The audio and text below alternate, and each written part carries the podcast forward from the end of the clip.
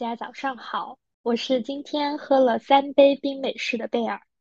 哇哦，Hello，大家早上好，我是今天喝了一杯碧螺之春拿铁的 Sarah，欢迎来到喝杯拿铁。今日美式啊啊，我终于出差回来了，风尘仆仆的贝尔回来了。对，喝了三杯冰美式，嗯，天呐，嗯。今天今天呃播放节目的今天是一个特别的日子，对，祝我们俩节日快乐。No No No，我昨天已经过过了。啊，昨天已经过过了啊，好吧。女神节。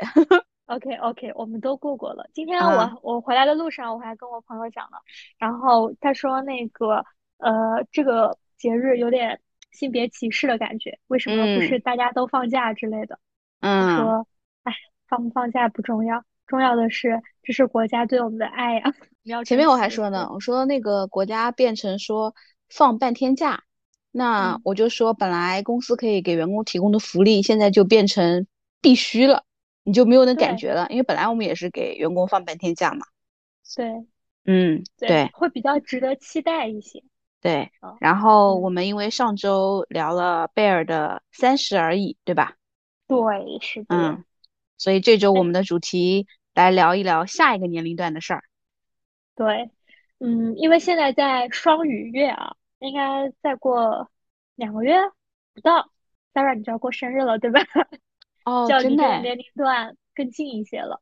哦，真的，真的，嗯，是的，对对对，嗯，我现在呢，其实，嗯，四十没到，对吧？如果稍 微加加减减一下，应该三十八。但是其实每次别人问。虚岁差不多 啊，三十八其实还没到，对，嗯，还没到，对啊，还没到呢。然后每次别人问我年龄的时候，总要加加减减一下。就像你说，别人问你年龄，的时候你感觉自己都是二十五六，对吧？嗯。然后别人问我年龄，对对对，我也感觉就是三十多。至于多多少，然后要要减一下。是的，是的。啊，然后呢，也是大概给给大家介绍一下自己。嗯，我自己呢，其实是就是我是一九八五年的。然后当时结婚的时候，对结婚生娃的时候，其实已经觉得自己是晚婚晚育了。但是这么几年看下来，其实发现，哎，好像在这个年代已经算早婚早育了。我是二十七岁结的婚，对，然后二十九岁生的娃，所以今年孩子九岁，上三年级，然后男宝，嗯，然后我的老公呢是我的大学同班同学，嗯。啊，所以就是我的个人生活这个履历是非常稳定的。然后呢，嗯，对吧？在工作方面呢，我是呃零七年开始工作的，所以有十六年的工作经验。然后在这个中间呢，切换了两个行业，嗯，从零售行业到人力资源行业，或者我们叫做第三方服务行业。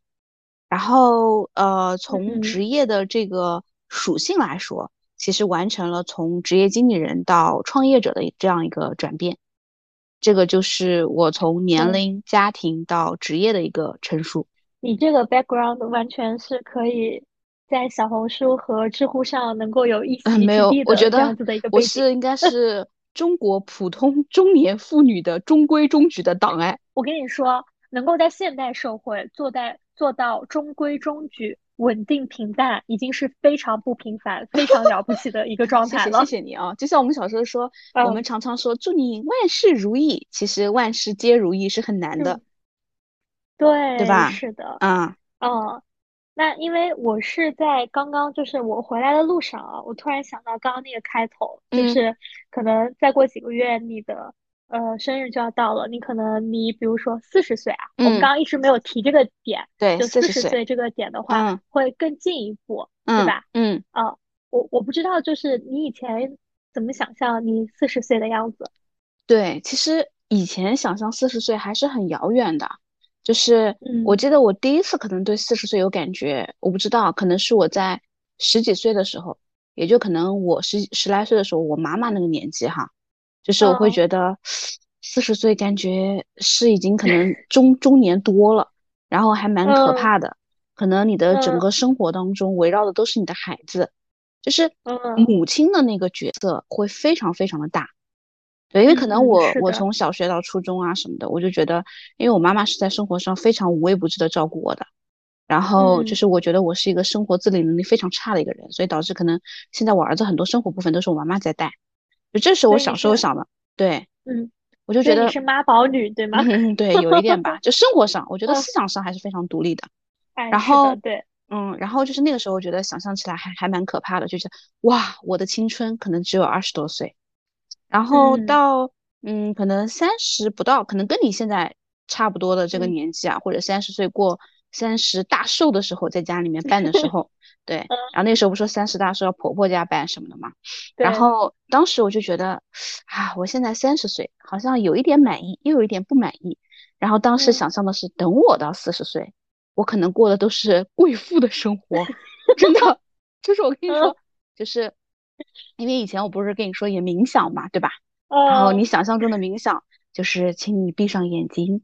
然后这个时候，你想象的，你知道，啊，对，你知道，你要开始开展一个贵妇般的生活。我当时就觉得，嗯，然后让机器人说把窗帘打开，然后我在一个海边的别墅边醒来，然后我就换上我的瑜伽服，开始对着清晨的阳光做瑜伽，然后再用音响放着舒缓的音乐，对，然后就开始也不需要做早饭，然后瑜伽完了之后晨起阅读，就等等吧。然后就觉得，嗯，贵妇般的生活当然是啊，涂抹非常可能当时已经在想的一些护肤品，对吧？比如说蓝色瓶子的 LP 啊之类的，就当时在想的。然后呢，包括就觉得说，哎，没事儿，可能就是呃逛逛街，然后约约下午茶，哎，然后有一份自己喜欢的这个事业。我觉得在我在我的这个贵妇的生活当中，我觉得还是要有份自己的爱好当事业的。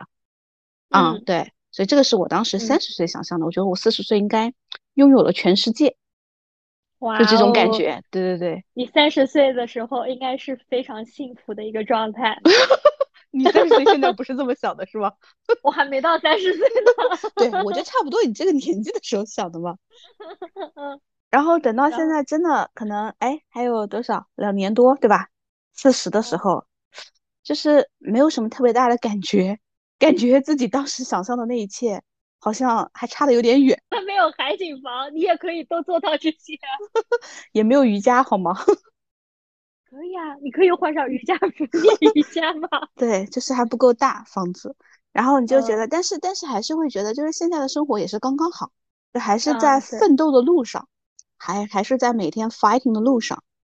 就是啊，这个这个就是创业者会讲的话，一切都还刚刚好。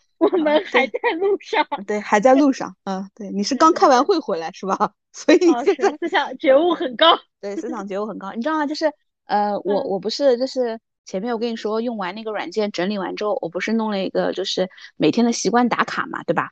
然后在打卡的时候，除了每天打勾勾之外，然后呢，因为因为一些表格的一个就是需要，我在中间列了一行，嗯，列了一行之后呢，我想那行用来空出来写什么呢？我就写当日的心情。大概可能从三月一号开始列的，是开始把心情这一列加入的。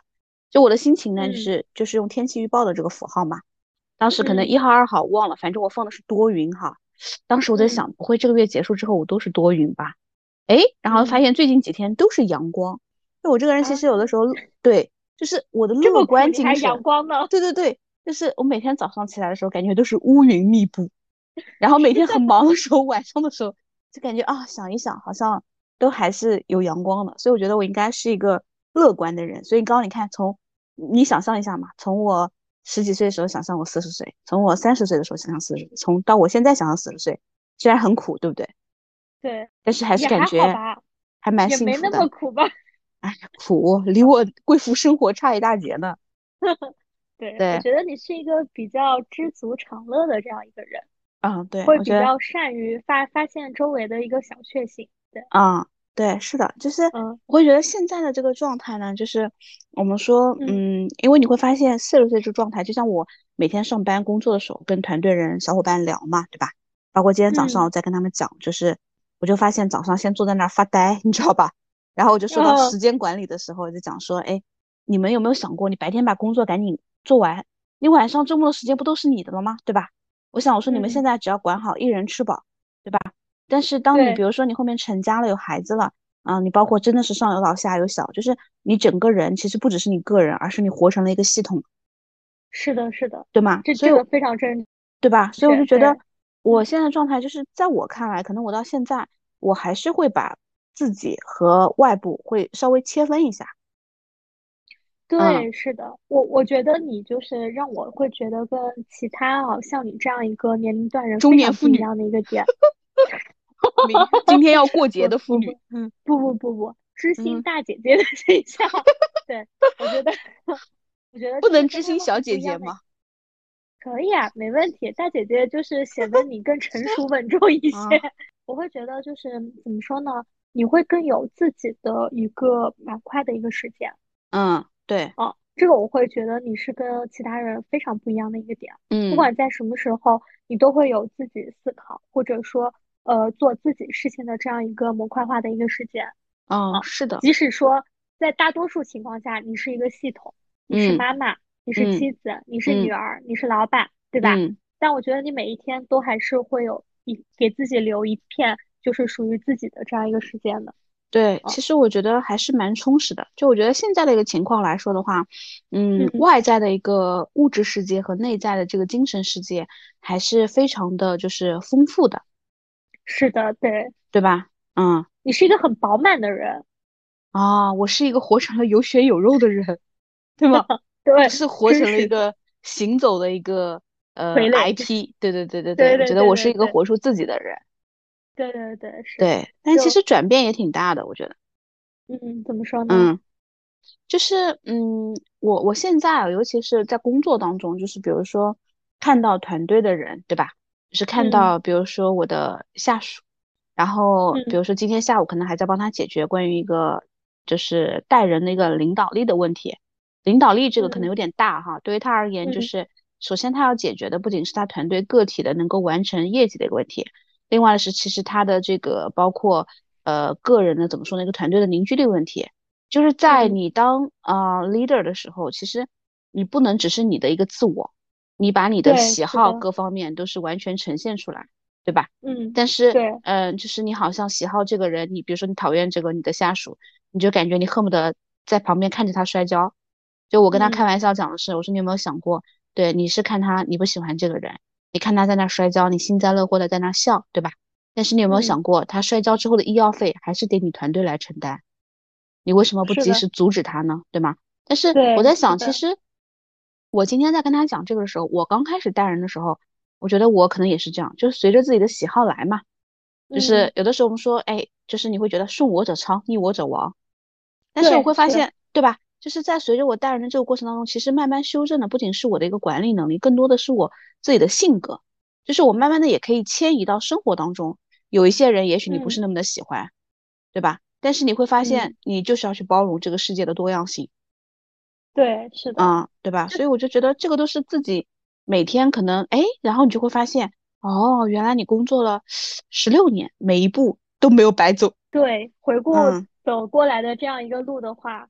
都是留下了一个又一个脚印，对吧？对，是的，是的，是的，每一步都算数嘛。我们经常说。嗯，是的。那你刚刚讲那个，我觉得每一个人可能刚入职场，或者说刚刚，嗯，对这个懵懂的世界有这样一些概念的时候，可能都是比较棱角分明的。嗯，真的。大家有的时候会说：“哎呀，你被打打打磨平了棱角啊之类的，是一件很不好的事情，你没有个性了，怎么样的？”但其实不是的。有的时候，只不过说我们会把我们的那些棱角啊，或者我们的个性啊，什么样的方式，在什么样的时间去展示出来，而不是一直都是那样子的棱角分明。对，就感觉你不会再在这个世界上去横冲直撞了。对，是的，就是你知道在什么时候去做一个什么样的事情，或者更直白一些，你知道怎么样去利益最大化。嗯，哦，对，所以我在想。我们经常说，当你老了的时候，就是当你老了的时候，你会有这么几个特征：喜欢黄金了，喜欢老花了，喜欢回忆过去了。其实还有一个就是你不再棱角分明了。这不就是我吗？哎，你知道吗？我最近，我从去年开始，我送出去的礼物都是黄金。真的，我闺蜜刚刚过的生日，我送的是黄金。她去年我送的也是。呃呃，也可以保值对冲风险，对吧？是的，果然是，对，我觉得这是成熟的标志吧，不是老了的标志啊。那就除了你刚刚说的，就是比如说像，可能你会觉得就是你的性格啊，你的包容性，随着年纪的增长，可能说呃在逐渐去做这样子的一个变化。那其他方面呢？你觉得？嗯，对。其他方面就是其实，嗯，我觉得对于女性而言，因为今天其实也是过节嘛，其实最难的就是会被问到最多的问题就是你如何去平衡你的事业和家庭。对，这个简直是女性的必修课。对，其实其实慢慢的你就会发现，哦，这个世界开始对于这个问题有一些更多的一个答案了。一开始会被问到的更多的啊，可能大家都说。呃，就是我有其他的一些支持支持系统啊，对，等等，对。然后后面可能慢慢的有些声音说，为什么这个问题从来不会去问男性，对吧？然后就是很多女权主义开始去问嘛。但是我会觉得这个问题其实很多时候是因为呃一些生理结构造成的，因为只有女性她可以生娃哺育，对吧？所以它就意味着在孩子的一个早期，她需要付出更多的一些时间，对吗？因为这些东西他男性他替代不了。所以我会觉得，就是说平衡的这个问题，它其实很难回答，就是因为千人千面，每个人都有每个人的这个选择和答案。其实它首先，我觉得家庭跟事业平衡的问题，首先是在于你的选择，就是是不可能平衡的，因为你就是二十四小时，你不可能五五对半分的，对吧？是的，对。然后就是会基于就是说，呃，你你个人的在你个人的价值系统里面，对于你而言，什么东西是最重要的？但是有的时候我们还会有个悖论，我们好像认为最重要的事情就一定要花最多的时间，这是不可能的，是吗？对啊，我们在亲子教育的时候，我们经常还会讲说高质量的陪伴，对吗？嗯，就是一个一个富有说教育意识和方法的妈妈，她也许只需要陪伴两小时，其实她的这个质量不比一个说我整天看着你或者孩子跟我在一起一直看着我刷抖音的这种教育质量要高吧，对吧？因为这个他不是拿时间来来看的，我会觉得说，首先第一个，其实任何人做选择，我觉得就是不用去看外面人的这个评价，因为他们没有办法了解你生活的全部。就是我我以前在这个方面其实会有一些不太好的一些点，就是我自己反思啊，我会在一些人的身上，就是或者一些呃不能说全职妈妈吧，就是或者是说哎对孩子特别有富裕嗯就是儿女心的人，会去我会去自然而然有一些优越感。就是我经常会觉得啊，我比他们好像更加活出了自我，但是后来我会觉得我这种想法其实不太好。就是我了解别人生活的全部吗？我并不了解。那我怎么知道他的这个选择是主动还是被动选择的呢？我又凭什么去价值别人呢？就是我会觉得，就是每个人他都有他自己的选择，但是关键我觉得最重要的是你要忠于自己的选择，就是不要被别人的这个东西给影响。我觉得这个是对于我来说女性特别重要的一个坚定的一个价值系统。啊，所以我会觉得，首先就是你选好立场，不要老变，对吧？然后，嗯，对。另外就是，我觉得在家庭跟事业平衡的这个问题上，其实我你记得吗？以前我们讨论工作的时候，我经常讲的一个点是说，我们既要有平面的一个视角，还要有一个长远的带入时间的一个三维视角，对吧？其实是的，在这个方面，我们可以根据人生的不同阶段，啊，就是比如说，你可以年龄划分，二十五到三十也好，三十到三十五也好，三十五到四十也好。你可以以这种年龄划分，也可以以你事业或者结婚生子的这个呃生活阶段来划分。比如说，可能对我而言，我觉得，嗯，比如说生孩子的，可能孩子，比如说前面三岁，对吧？我会觉得，哎，虽然很多人说孩子记忆啊各方面，其实他需要你的一些呃怎么说呢，高质量的陪伴，其实不是那么的多，对吧？很多时候他可能在睡觉啊、嬉戏啊，因为白天主要是生活上面的，但是后面其实越来会有越来越多的一些亲子沟通。对，所以这个可能也是我在我儿子三岁，就是上幼儿园的时候，一七年，然后我当时选择创业的一个原因。其实选择创业，你是没有办法，我是没有办法，就是去平衡到我的家庭。但是它有一点，就是我的时间可以自由，就是我希望我早上可以去送完孩子，然后再去上班。对，所以觉得就是这个上面，我们可以根据自己的一个呃年那个职业发展阶段，阶段，对，和你的比如说结婚生子这个阶段，然后你去平衡这个事情。我觉得平衡这个事情呢，还有一个点就是，其实我们是没有办法在短期内形成平衡的。就像我们经常开玩笑讲的是，呃，比如说哈，就算你现在，哎，你你所有的时间都属于你个人，对不对？但是你个人的时间其实也要划分，比如说你的工作时间、你的学习时间、你的娱乐时间啊，你的对你的社交时间等等。但是你会发现，我们所有假设你就只有这四个，除去睡觉、吃饭这些哈。只有这四个时间，你也是没有办法在一天内达到平衡的，对吗？对，但是我们可能可以在一周内或者一个月内实现这个平衡，对对吧？所以就是我的，对，我们可以去拉长整个来看整个饼图。嗯然后我觉得，嗯、最后一个点就是我们在做好了这个嗯选择之后，就是怎么去平衡之后，其实我们是需要找一些支持系统的。嗯，对吧？就像现在可能中国人的家庭来说，很多时候都是，嗯，就是什么爷爷奶奶、外公外婆在带娃，对吧？对，是的，啊，老一辈嘛，对老一辈，嗯其实这个问题呢，我跟很多朋友，包括我老公，我们俩也沟通过，就是你会发现，其实老一辈带娃呢，总归会有这样那样让你不满意的地方，对吧？但是大家价值观不一样，对嗯，但是你会觉得就是说，呃，你选择了什么，你必然得舍弃什么嘛，是不是？你就是说只能说尽可能的去去进行完善，就像我老公说的，那你要么就是你找一个人来带孩子，对吧？你放心吗？是不嗯是？你要么就是你不要工作，或者我不要工作，哎，我们俩有一个人来带，你觉得 OK 吗？嗯那我也觉得不 OK，、嗯对吧？那可能我在中间，就是我想要去往我的那个方向去做一些努力的一个点，就是说，啊、第一，啊、我觉得我妈妈在带孩子方面，她其实在就是孩子的生活起居上面照顾，我觉得是 OK 的，对吧？只不嗯过我觉得有时候沟通的话略显急躁了一些，但是我觉得这嗯些事情其实，呃，有的时候我我觉得我控制不住自己的脾气，或者我略显急躁，其实也是会把就是一些恶性结果会不停的因为恐惧嘛而放大。但是嗯我觉得这些点其实我是可以通过跟我儿子的沟通，跟我妈妈的沟通去一定程度上去解决这个问题，嗯对吧？所以我觉得就是很多很多点，这个上面平衡这个问题，它不可能就像你刚刚讲的，它是一个动态的过程，它不可能是一个静态。它首先是你一个价值观的选择，然后其次你做了选择之后就不要后悔，然后做完选择之后就在该选择下做最优方案解。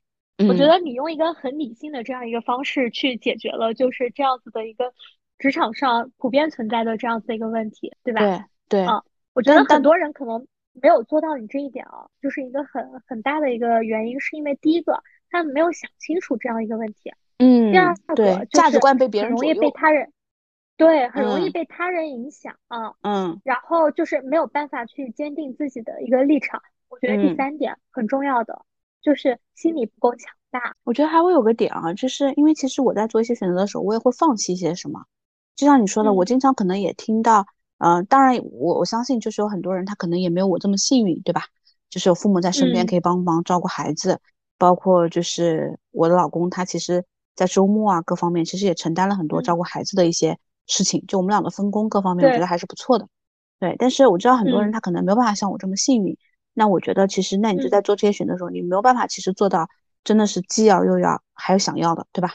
就什么都想，要，是的，你要么就是舍弃掉嗯一些东西，要么就是你花一些钱等等，你不可能什么都有的对吗是的，啊。我觉得有的时候父母的哦焦虑，其实，嗯、怎么说呢？有的时候是过于焦虑，对。但其实嗯这种焦虑其实会对孩子会有一些影响的对对，啊，孩子其实也在看着你的你父母是怎么处理。事情的，对，对对对，嗯所以我觉得你刚刚这个问题的话，确实说会是给一些即将步入到这样一个阶段的一些听众嗯朋友也好，或者说我周围的一些人也好，能够嗯给到一个很好的一个解决思路。嗯嗯，对。啊，哎，其实我让我对这个年龄段没有那么恐慌。对，其实我会觉得，就嗯是有的时候在跟，就是包括你知道，就是我们有个同事，因为刚有宝宝没多久嘛，就他也会焦虑嘛，对吧？就孩子不是说周末才过百天嘛，就是他也会焦虑。但是我会觉得有时候在跟别人去分享这些事儿的时候，呃，我自己也会很开心，就是我会觉得，哎，不用去看那些网上啊各方面很焦虑的信息，对吧？就是嗯，我实际生活中发生了什么，都可以跟你分享。这个确实。嗯，然后我们刚刚聊到的就是一个关于家庭和工作的一个平衡平衡，嗯那对，那其实我有一个一直很想问你的一个问题，嗯就这也是很老生常谈的一个问题，嗯，你有过三十五岁危机吗？没有。啊，那那那你怎么去看待这样子的一个问题啊？就特别说是还是关于女性嘛，我想一想啊，我三十五岁的时候是在二零二零年，对吧？对创业二零二零年，了，对，二零二零年是呃疫情，对吧？因嗯为我觉得两个原因，可能我不太可能有三十五岁的危机。第一，当然是因为我自己创业了，对吧？然嗯，后，嗯，呃，我也不可能说我在想着去呃哪里再去打工，对吧？嗯。但第二个点就是，就算我去再回到企业里面去做职业经理人，我也不恐慌，是因为第二个原因，就是因为我们的行业的问题，你懂的。嗯，就我们的行业，它不太可能会有这个危机的这个问题啊。对，当然，当然，所以这两个原因可能造就了我说，我根本没有想过三十五岁危机，就是三十三、三十四的时候也没扒着说啊，我三十五岁会有怎么样。然后过了的时候，其实也是不知不觉的。哎，我三十五岁过就是生日那个时候，就是我每年选不同的生日礼物嘛。然后因为原来生完，哎，当时我没跟你讲过，就是我那个当时，嗯，原来就是生完孩子之后结婚的那个戒指就是戴不上了嘛。啊。然后后来其实中间几年你记得吗？我就没有戴戒指。然后二零年就是那时候正好也疫情嘛，后来就跟跟我闺蜜一起让我她陪我就是。呃，让我老公就是送了一个那个卡地亚的那个三色的那个戒指，Trinity，啊，看啊，那时候不跟你分享了，就是因为那个三环呢，其实也是我年轻的时候，当时也很想就是要的一个东西，但是后来为什么中间其实当你可以呃负担得起的时候，你没有再去买的时候，就是觉得哎，好像对那时候的我没有什么意义，但是我三十五岁的时候，我觉得生日礼物的时候，哎，我就觉得那个很配我的三十五岁，就是他的那个 Trinity 三环。呃，其实分别代表了就是亲情、友情、爱情。哦，啊，对就跟我分享过，对，在三十五岁刚刚好。嗯啊，然后所以三十五岁危机的话，我会觉得很多人他这个危机啊，可能来源于几个方面。第一个是说，哎，我的工作，对吧？我们最常提起的就是职场，说三十五岁了，好像呃，因为你知道在很多大厂啊，对吧？包括之前的像地产行业啊等等，啊，你别说地产行业了，就现在。你知道每每次我们在做的一些研发的岗位也好，就是客户一说啊，我们还是要三十五岁以下啊，我每年都要帮他加加减减一下。然后今年说啊，我们还是要三十五岁以下。我说哦，那就是八八后对吧？就是你感觉你每年你每年都要往后去减一减，就是还这个点我觉得还是蛮残酷的。第二点，三十五岁危机我不知道，就是可能对于女性而言，就像你说的，就是很多人女性可能会有个三十岁危机，对吧？就是好像说你三十岁了，你怎么还没成家啊？还没这样那样的，对吧？嗯嗯，就跟你说，就是呃，周末的时候不是见了我们以前的同事也是嘛，就是刚刚过了三十多一点，就是感觉在这个方面很焦虑。对，就是嗯，会觉得三十五岁这个危机的这个问题啊，首先其实也是一样，嗯，不管他是年龄也好，身份也好，不要让外界定义你自己啊。就如果你因为这个事儿容易焦虑的话，就是我想跟你说的是，你要克服的是自己的焦虑，因为其实很多小事它也会引起你的焦虑。对吧？这个是情绪上的。重要。对，我觉得第二个点就是我们从还是从职业发职业生涯发展的一个角度来去沟通这个事情的话，嗯，我会觉得在如果说在职场的前面几年，假设二十二岁本科毕业，二十四岁硕士毕业，对吧？我觉得前面前面到三十岁之前吧，其实还是可以多探索的。对，多探索自己的一些爱好、喜好、能力，就是我们说最幸运的事情，就是你去找到。你喜欢并擅长并被社会需要的，就是三个圆环，对吧？交集的这个部分的工作，那我觉得三十到三十五岁的话，你最好是在一个行业里面去做这种很长时间的深耕跟积累。嗯，对，我觉得在这个在这种情况下的话，嗯，其实你不太可能会有这么大的危机，因为你都在慢慢的爬坡做积累啊。当然，在这个过程当中的话，对吧？我会觉得有两个点又特别的重要。如果我们再去分拆的话，我觉得第一个就是你去看一下这个行业里面它会不会有三十五岁危机，这个行业本身的天花板在哪？是的，这点很重要，其实很重要，很重要。就跟我当时跳槽一样，就是很多人你会发现现在我们经常遇到一些候选人，比如说呃要求跳槽涨薪的，对吧？涨很多的。其实我也会对很多应届生说，你如果真的对于一个职业，你对于钱的需求很大的话。呃，你最好看一下这个行业它本身的一个平均薪水高不高。如果这个行业就是如果钱是你最大的一个考量，这个行业的平均薪水不高的话，我劝你就别选。是的，对，对吧？啊，我觉得这个第一个是看这个行业本身有没有三十五岁天花板，然后我觉得第二个就是，哎，你再看一看这个行业，比如说对于三十五岁也好，三十八岁也好，三十二三岁也好，他们最卡的那个点是什么？比如说这个行业，你觉得就是一定要三十五岁之前，如果你不完成晋升。啊，你可能后面就废了，对吧？因为你做不到管理层的话。但是还有一些行业呢，比如说你没有在这个之前，你混到专家岗，对吧？嗯，就是会给自己可以在三十五岁之前，就除去行业本身的原因，给自己设一个小小的里程碑，就是一个冲刺的目标啊。嗯，对吧？这个时候你可能就不是那么的慌，对不对？对，没有那么焦虑。啊，对，所以我会觉得，嗯，三十五岁危机主要其实考量呢，我说实话，它不是针对于所有人，其实也是说，嗯，你好像工作十来年了，你的价值还没有得到充分的体现，你还在靠自己的体力去换取外部的一个价值。你这个讲的真的是非常对，嗯，对，对吧？我觉得这个这个焦虑可能更多的是来自于一个外界对自己价值的一个认可，更多的一种就是恐慌，是觉得自己这辈子就这样了。哎，对，对，嗯，对，你说的很对，就是我会觉得很多人都会觉得，哎，好像我三十五岁没怎么怎么样，我就怎么怎么样了，对吧？对，对，对，对，这个逻辑根本就不成立，根本就不成立，对吧？就跟就跟没有勇气再去探索了。对，很多人就会觉得说，哎，我三十岁好像没成家，哎，我就嫁不出去了。这都哪个年代的想法了？你就觉得，对对对，是对吧？你再去翻一翻，我们经常开玩笑说，有多少创业者，有多少人，他们可能都是四十岁、五十岁，对吧？才开始慢慢发掘的。我们说个最最怎么说极端的，褚时健、褚橙，对吧？嗯，对，七十多岁，是不是？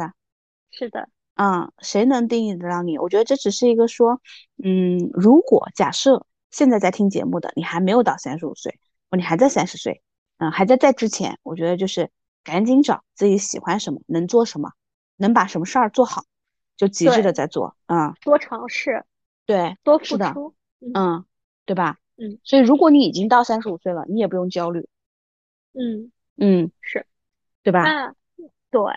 那其实就是刚刚讲到三十五岁嘛，我还有一个问题，这个其实是我想，呃，替我周围的朋友问你的，啊，嗯，就是，呃，回到我当时问你的第一个啊，你是怎么保证，就是比如说，在你扮演更多角很多角色的这样一个同时，你还能有自己时间的？嗯，这个问题呢，其实它是一个算是时间管理的一个范畴嘛，对吧？对啊，因为我每次跟你说，你都会说。啊，我在出差，但是这个什么什么时间段会是我的，或者说 啊，我我我跟我老公和我儿子说，这个时间段是我的，你们不用来打扰我。包括我们刚刚录节目之前，可能大家都不知道，待会儿把他儿子叫过来说，嗯，你去做这个吧，我就是想告诉你，这段时间你不要来打扰我。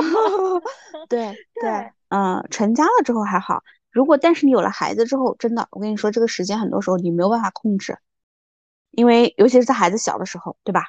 啊对，所以我会觉得就是这个，怎么样去拥有自己的一个时间，这个问题呢，我本来哎回答起来我觉得很很怎么说很容易，但是我刚想说那个答案呢，有的时候会觉得自己惭愧。我拿一个正面跟反面的例子，就是来向大家说明，我会觉得怎么保障你自己的时间啊？首先，它是一个就是所有你的时间管理的问题，都是你对于优先顺序的排序。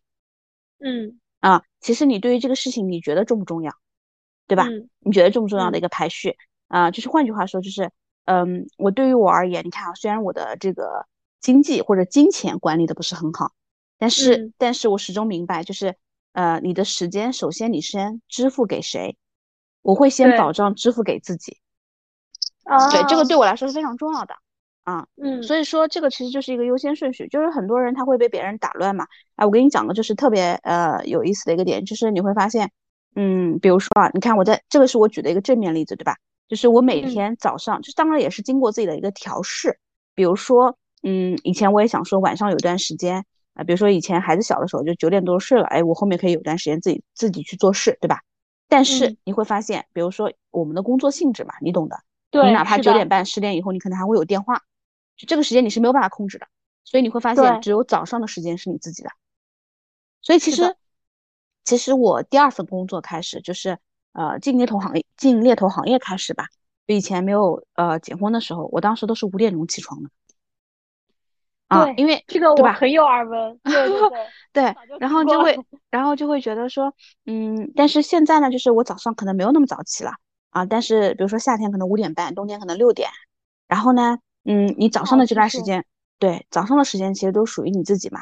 然后会有个我会有一个早上的一个就是相当于一个 to do 一个 routine 啊，对，比如说呃起来可能冥想啊，然后比如说阅读啊，然后输出啊，写晨间日记啊这几套，嗯，对，然后你会发现这是一个非常正面的例子，对不对？你的时间管理的这个，所以你永远有自己独处的时间，嗯，然后呢，还有就是，但是有个非常反面的例子，你看，就是我就说嘛，时间管理这个问题是你取决于你的优先排序。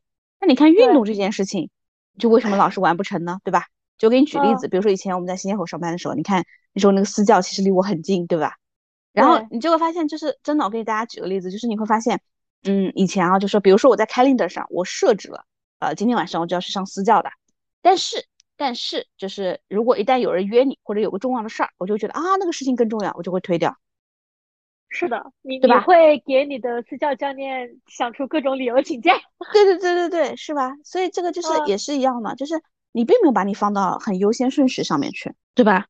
所以这个是这个是我想说的一个点，就是要有一个优先级的这样子的一个排序，先把自己排到第一位，然后这样子的时间安排的话，才能说能够保证有自己这样子的一个属于。完全属于自己的这样一个时间，对吧？对，就是一定要把自己先认为重要的事情先排，嗯，对吧？是的。比如说我们俩经常说录播课的时间，对吧？所以经常我们可能首选说星期五晚上。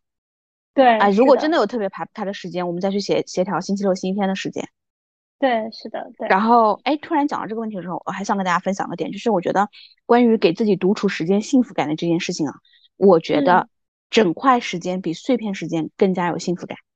嗯，对，是的，因为你沉浸其中了。对，就是我，我其实你会感觉，就是我觉得，如果碎片时间，你会觉得啊，就是被切分的很碎，嗯，对吧？嗯。但是你整块的时间的时候，你还记得，就是那时候，比如说，嗯，有个周日的上午，就是我让我我支配我老公带我儿子去上篮球课了，啊，我可能就在咖啡馆那儿，然后忙一上午，剪剪辑这个博客也好。或者是就是阅读啊，各方面哇，你就感觉阳光洒进来，好沉静哦。哇哦，对吧？对，嗯，对，其实还是回归到前面的问题，对，也需要你的知识系统。对，是的，嗯，那我觉得这个也是因为你有一个怎么说呢？呃，比较好的这样一个家庭氛围，然后也离不开你爱人对你这样一个支持，对不对？但是，但是，对你说的对，但是人家也说。嗯，你选对象怎么选，对吧？但是你要知道，对象他不是选出来的，其实是你 training 出来的。吹，哎，我刚想说，我想说的是，你把你老公和你儿子 training 的很好。对，其实是你 training 出来的，是不是？所以你要去沟通嘛，啊，就是你知道，就是以前以前年轻的时候啊，就是说，比如说大学谈恋爱或者后面谈恋爱的时候，你就会觉得，就是你换现在再回想解决问题很不成熟，就是一吵架冷战，哼，我就是要告诉你，我生气了。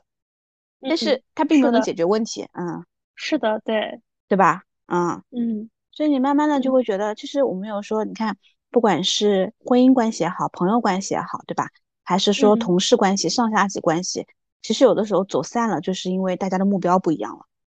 对，是的，对吧？不在不在一条路上了。对，所以我会觉得就是对，然后而且我觉得还要有包容，嗯，因为你要容许别人跟你不一样。啊，要求同。你发现了吗？对，是的，哪怕是你的另一半，我们就讲句，哪怕是跟你有血缘关系，你的父母、你的孩子，对，是的，对吧？嗯嗯，对，所以这个是不是生活的岁月给到我的智慧？啊，是的，都是一步一步走出来的。如果让你给，比如说像我这样子的一个年龄，即将步入到你这样子的一些年龄的，比如说女性而言，你觉得会有什么样的一些经验？或者建议给到我们，嗯，我觉得首先我现在还没有活到七八十岁，然后，对，这就是眼前的经验，对对对，眼前的经验，眼前的自我经历的分享，嗯，就像刚刚回顾的嘛，就是，嗯，我觉得我年轻的时候也特别不成熟，就是有特别多情绪化各方面的，反正这样那样让我自己觉得不满意的地方，但我觉得。啊，有一些点，我觉得自己是能够让我变成现在的自己还不错，还比较满意的自己，是有一些法宝的。嗯，当然对于我而言，我觉得首先首先我最要感谢的就是阅读。就其实，嗯，对吧？我应该是身边人真的是我一直在说我喜欢读书，也一直在读书的人。对，是我觉得不太，嗯，你这个人设非常稳。对，这就是对我没有说跟别人说啊，我每年读多少书啊，或者是什么样子。对对。但确实我可能一直都在做。然后，嗯，我说实话，我自己也会感觉是阅读让我走出来了。就你可能我也没跟你分享过，就是我我因为就大家因为都是独生子女嘛，但是其实在我那个年代，独生子女应该也不多吧。但是我我对我在回想我小的时候，我觉得我是一个特别自私自利、娇生惯养的人。啊，真的真的对，就是会觉得可能是阅读让我有了更广阔的一个世界观。嗯，就是会让你从什么时候开始读的读书的呢？从什么时候开始读？小学吧，就是小学，你可能想象不到，就是呃，我小学只要我从一年级开始，我爸当时就让我自己查新华字典看书，我印象特别深刻。那时候拿书老师去问，老师去问，然后我爸就说：“你为什么老是有这种依赖思想呢？你有问题自己不能解决吗？”然后就就教会我，这话我是不是经常对下属说？是不是？你是不是笑这个点？对，亲生的，对，还有你儿子，对，你就自己不能解决吗？所以可能就就是我觉得给到我灌输的，其实就是说，呃，独立思考的能力吧。然后我那时候就查新华字典，然后自己开始查，然后自己看书。可能二三年级、三年级，我记得就读福尔摩斯的上中下了。所以，所以就是你能想象吗？我儿子可能二年级开始就读哈利波特了，一共七本嘛，他可能读到了四。第四册这样子，然后果然遗传，嗯，对，就是故事嘛，他看他还看魔戒啊之类的，然后后面就一直看一直看，可能我后面还看过很多，我不知道你看过，就是我初高中其实作文写的也不错，然后就是看散文啊这些，那你可以让你儿子现在看看呀，啊，林清玄啊是很多，啊啊对，然后以前觉得散文好美啊，然后当然这个都是就是呃学习，嗯，当然对我们当时启蒙的就是还有嗯。在我上初一的时候吧，就是当时萌芽，就是新概念那个作文，就是韩寒。你都不看言情小说吗？言情小说是我三四年级那时候把那个台湾的，就是四小花写的全都看过，左晴雯那一些。哇，嗯，三四年级开始看是吧？对，然后还有席娟，嗯。那我觉得你爸妈也很开放哎，很开放，嗯，对他们没有说限制你读哪种书这样子。对，没有，就是就是。我爸妈晚上他们都有自己的活动，我基本上都是在 书房里面就是看书啊，我也不出去。对啊，那挺乖的。对，就是挺乖的。然后上学的时候喜欢看书，就是阅读这个习惯，就是所以我觉得啊，这个是可能练就了我独处的能力。嗯嗯，是。然后后来到可能上高中之后吧，因为那个时候喜欢看中央二台的对话嘛，所以那个时候我可能开始更多的、更多感兴趣的就是对商业类的东西感兴趣。嗯啊，然后包括上大学啊什么的，就可能看商业、财经、管理啊，然后哲学可能会看一些，对，就就这么大大概几类。但是我真的是个历史渣渣，这个真的是历史非常差，嗯，好像我现在如果你再让我看的话，对对对，我可能就现在啊这么几年可能会看历史稍微多一下，不读史读史让人明鉴嘛，对吧？明智啊，明对对明鉴一样的。所以我会觉得是阅读让我有了更加广阔的一个世界观，就让我开始去理解人跟人之间是不一样的，也让我开开开始就是慢慢的去释怀，就很多东西我可能跟书里面去看的会比较多，去悟一悟，去想一想。嗯嗯，打开了你的这样一个世界观。对对对，不然你看我们从小是非常孤独的，就一个人长大，你跟谁聊天呢？啊，没有，我我那天还跟我妈说呢，我说我们家住的那个地方。就离其他小朋友都很远，啊嗯，就以前其他小朋友他们还会说，呃，聚集起来一起写个作业什么的。我说我都没有这样子的童年记忆，因为他们家都离我们家有点距离，大家都不愿意过来写，他们也不让我跑那么远。啊，我妈因为她是一个特别就是南京话讲加森的人，所以她有洁癖，所以她也不怎么让我跟其他人玩，是吧？嗯，对。然后我觉得由这个引发开来的。呃，不管你现在是二十五加还是三十五加，我觉得有一个点很重要，就是因为我们都知道现在最宝贵的是时间嘛。对，我觉得时间要花在一些高质量的人和事上面。对，这点很重要，对吧？要减少一些无效的社交。对，是的。但是就像我刚刚说的，比如说阅读，它就是一件高质量的事情，对吧？对。然后，是的。但是年轻的时候我们不懂呀，就是我们感觉就是我们可能很多时候也是一样，就是。会在意他人评价，好像啊，别人好像朋友很多，哎，别人跟谁玩的很好，对吧？我也好像要去传个局，哎，我好像要去加入。是的，但是你会发现，慢慢你有稳定的自我之后，呃，跟谁交往其实都是你自己的选择，而不是受他人影响。是的，对，对吧？有的时候很重要。对，你会发现你开不开心，是不是感觉是跟你相处的人身上有关系？对，盲目从众的话，其实并不能带来自己想想象的那种快乐。对，还有你会发现有些人，对，是的，而且很多有些人你会发现很充满了负能量，充满了抱怨。对，对吧？我们都遇到过，很累。对，嗯，对，非常的内耗。可能后来我就有时候比较理性，可能有些人他不愿意跟我抱怨是什么，就是还跟我抱怨，我说，嗯，那所以呢，你期待我回答你什么呢？然后你说 你这个人很无趣，不想跟你讲。你闭嘴。对啊，就是你在抱怨的同时，你在期待什么呢？我就会觉得。啊，是不是？所以有的时候我我自己在抱怨的时候，对我也会我也会问自己，我在期待什么呢？我是在期待别人的认可，跟我一起骂骂他吗？啊，但是后来会发现，哎，情绪，比如说发泄，哎，比如说我觉得可以有这样的途径，因为这样身体可能更健康。